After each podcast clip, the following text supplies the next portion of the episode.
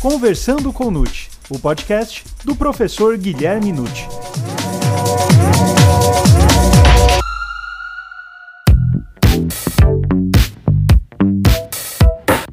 Olá, sejam muito bem-vindos a mais um episódio do Conversando com Nute.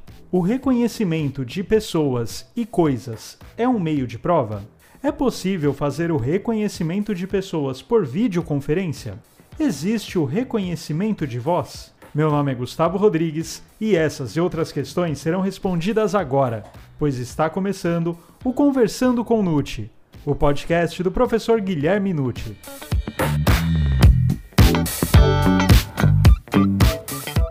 Professor Nucci, o reconhecimento de pessoas e coisas é um meio de prova? Sim, o reconhecimento é o ato pelo qual uma pessoa admite e afirma como certa a identidade de outra pessoa ou a qualidade de uma coisa. É um meio de prova formal, regulado em lei, com previsão expressa.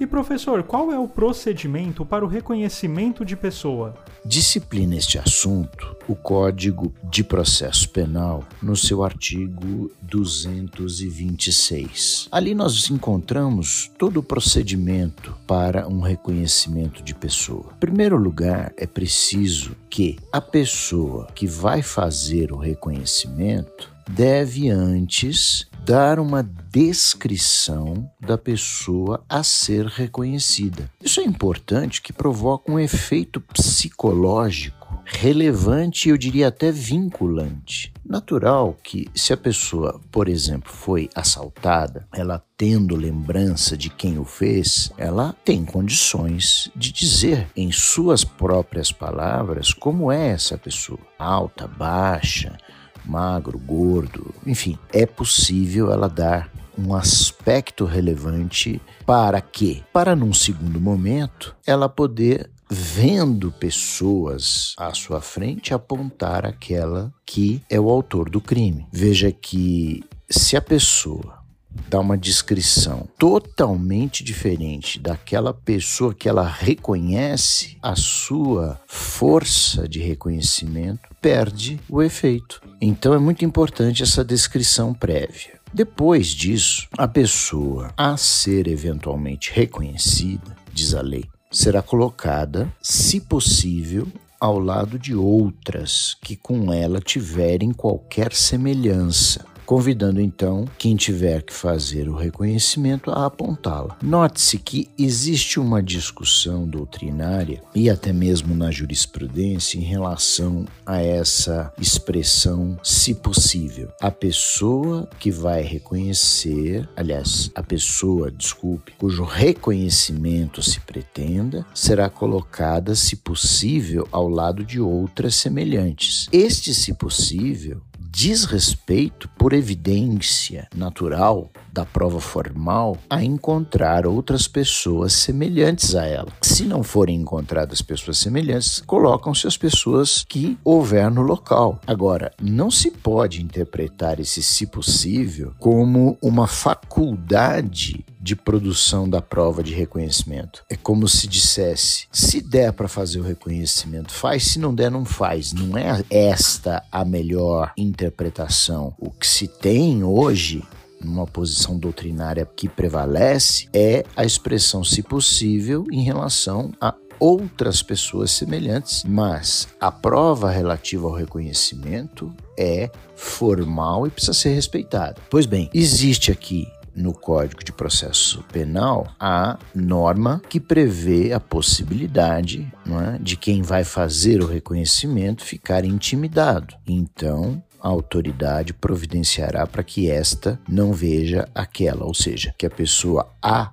reconhecer não veja a pessoa a ser reconhecida eventualmente. Por isso que existem aquelas salas é, que a gente vê em filmes, né, em que o indivíduo está de um lado, do outro lado da sala estão as pessoas colocadas lado a lado, e existe um vidro que do lado de quem reconhece é visível e do lado de quem vai ser reconhecido é espelhado. A sala de reconhecimento formal. E, naturalmente, depois de que a pessoa faz o reconhecimento se lavra um auto pormenorizado. Esse auto é onde se escreve qual foi a reação de quem reconheceu, a sua segurança, insegurança, enfim, todos os dados necessários para se ter uma certeza de que o reconhecimento foi bem feito. Então vejam, esse meio de prova formal, taxativamente expresso em lei, precisa ser respeitado. Há muito tempo,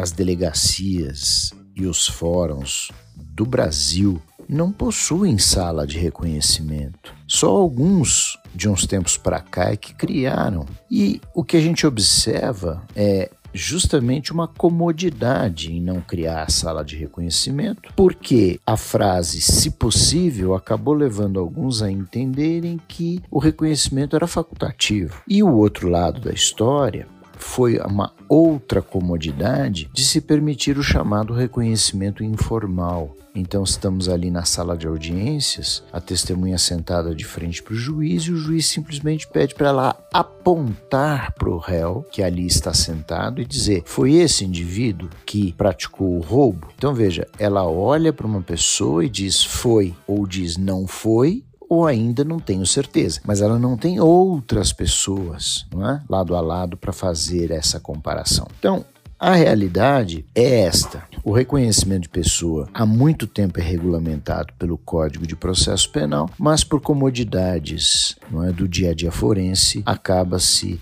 deixando esse reconhecimento de lado, que é muito importante, a bem da verdade, e passando-se a reconhecimentos informais, que na verdade são provas testemunhais, né? Quando a pessoa olha e fala foi ele, ela não está reconhecendo, ela está dando uma visão do que ela supõe ser o indivíduo, mas não se pode considerar um reconhecimento formal. E professor, é possível fazer o reconhecimento de pessoa por videoconferência? Essa questão é interessante porque com a pandemia da Covid-19, nós tivemos basicamente dois anos com os fóruns fechados, né, tribunais, e isso levou à obrigatoriedade para que não houvesse paralisação de todo o sistema, da realização de atos por videoconferência, inclusive atos de instrução de audiência, como temos no tribunal julgamentos colegiados, sustentações orais, tudo por videoconferência. É uma realidade que aconteceu e que daqui para frente poderá se tornar um sistema híbrido, talvez, né? de uma parte presencial, uma parte por videoconferência. Eu apenas acho que o reconhecimento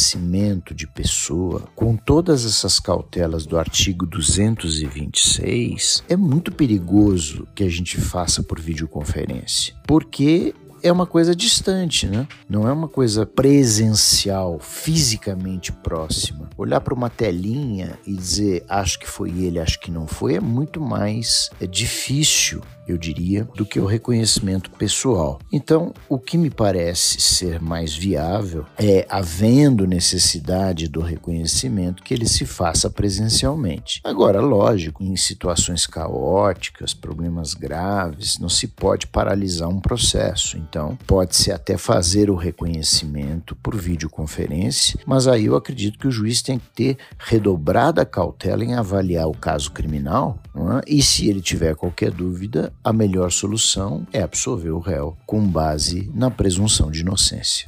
E professor, qual o valor do reconhecimento como meio de prova da autoria de um crime? Seguindo-se as formalidades do artigo 226 do Código de Processo Penal é uma prova muito importante. Agora, logicamente, se essas formalidades elas não forem seguidas, a prova fica periclitante. Por quê? Porque nós voltamos àquele aspecto de apontar uma pessoa em sala de audiência sem outras pessoas ao lado. Eu me recordo que quando eu trabalhava no tribunal do júri, eu tive a oportunidade de criar uma sala de reconhecimento que não foi a ideal, mas que permitia um reconhecimento ao lado de outras pessoas. Era uma sala improvisada, né, que a gente fez, mas ela ajudava bastante no reconhecimento. E também tenho lembrança de um caso que chegou às minhas mãos, um colega me mandou cópias do processo, que mesmo um reconhecimento feito na fase policial, ele precisa ser repetido em juízo. Esse é o ideal, porque houve caso de um magistrado errado que, na fase policial, terminou reconhecendo o sujeito que o teria assaltado, porque a autoridade policial disse: Olha, é, juiz, é, é esse indivíduo que te assaltou, nós sabemos. Então ele acabou sendo induzido a reconhecer. Quando ele chegou em juízo, e na frente de um outro magistrado, que era o instrutor do processo, ele voltou atrás. Ele disse: Olha, eu vou ser muito sincero, eu, eu não tenho essa segurança. Eu não sei se foi esse rapaz que está no final da mesa, se foi quem me assaltou. Ah, mas o senhor fez um reconhecimento na polícia. Ele falou: Fiz realmente e admito que fui levado a reconhecer, porque a autoridade policial disse: Não, nós temos certeza que foi ele. E acabei fazendo o reconhecimento. Mas veja que interessante. Uma magistrado voltou atrás e foi muito honesto e dizer: olha, eu não tenho essa certeza. Então, notem, o reconhecimento é muito delicado, é uma prova sensível, né? Quando há dúvida quanto à autoria, não há outros dados concretos em relação a ela, é preciso ter realmente cautela e o ideal seria fazer em todos os processos judiciais onde houver essa dúvida de autoria, na sala de reconhecimento em juízo, o reconhecimento proposto no artigo 226.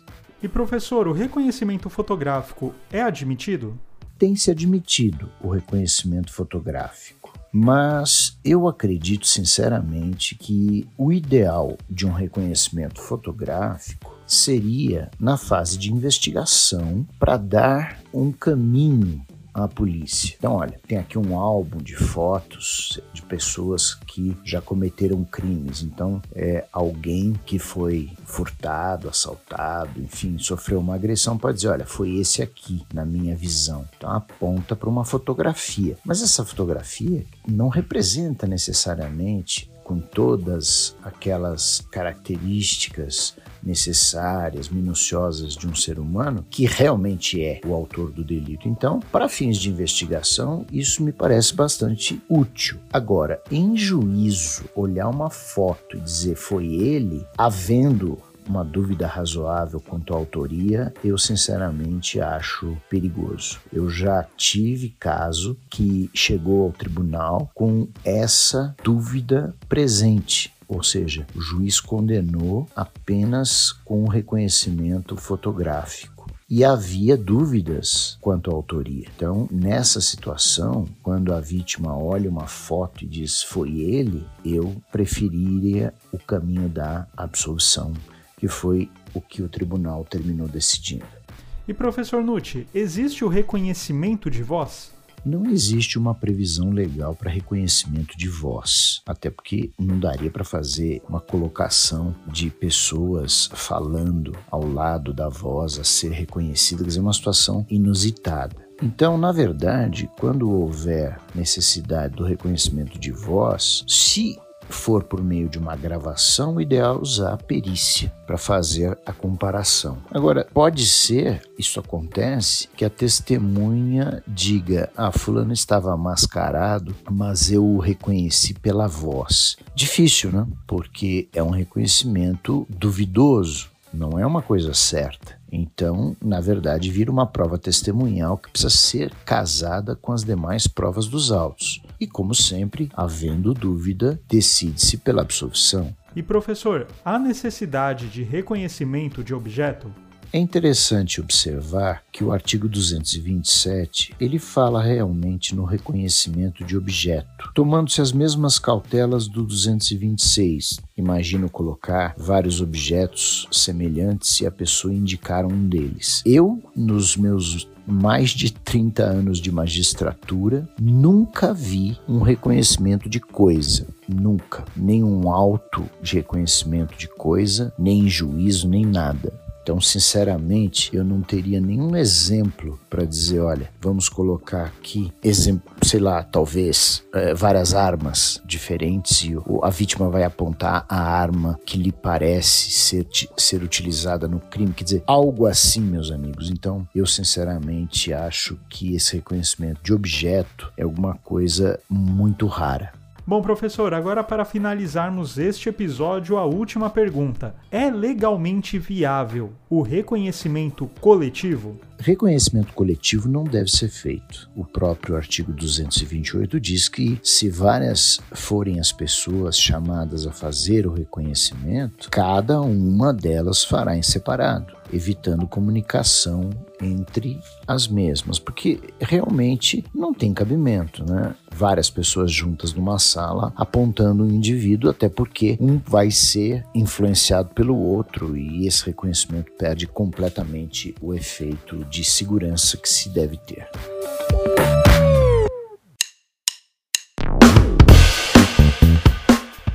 E aí, gostou desse episódio? Então divulgue, indique e compartilhe com aqueles seus amigos e colegas que ainda não conhecem os podcasts e podem se interessar pelo tema. E não perca o nosso próximo programa, em que o professor Nutti tratará do tema Regime Disciplinar Diferenciado. E não se esqueça, toda terça-feira, um novo episódio do Conversando com Nutti. Até mais!